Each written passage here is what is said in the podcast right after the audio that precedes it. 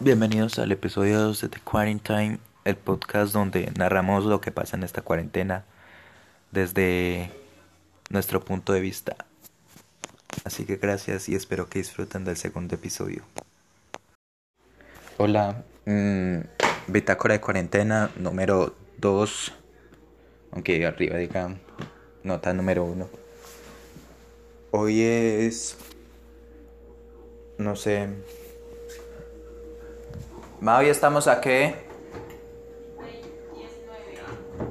Hoy estamos a um, domingo 19 de julio, mañana es festivo. Como esta, como esta bitácora no la estoy haciendo tan seguido, entonces pues voy a contar lo que pasó hoy, ¿sí? Pues hoy eh, Santiago salió, eh, eh, pues se fue allá a una casa a visitar a una amiga pues amiga de él. Y pues yo me quedé acá jugando tranquilito.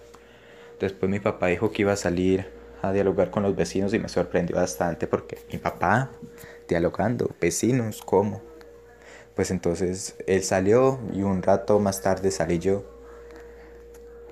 Y cuando salí descubrí cosas muy interesantes. Primero, hay personas, no a decir nombres, que creen o creían porque le hicimos entrar en razón que Dubái era un país. Segundo, siguen habiendo personas que piensan que Plutón es un planeta. Entonces ya sabemos para dónde va la cosa con esta generación. Tercero, me duele todo el cuerpo. Debería estirarme así. Porque de verdad me duele mucho las piernas y la espalda.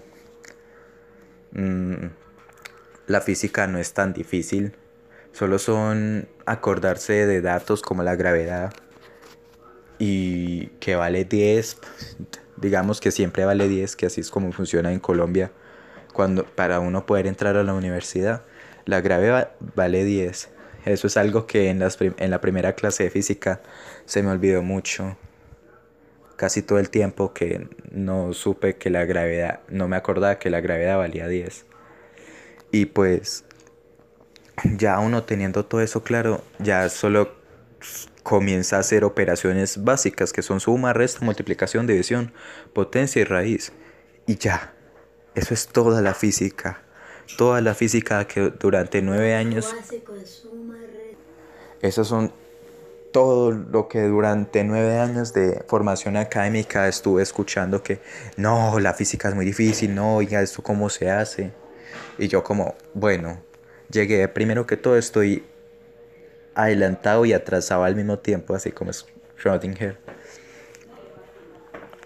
Eh, que yo aún no veo física en mi colegio, pero yo estoy haciendo un curso para entrar a la universidad, que pues que sí estoy viendo física, y pues uno escucha a todos esos estudiantes que ya ven física de décimo y once, y algunos de noveno de otras instituciones,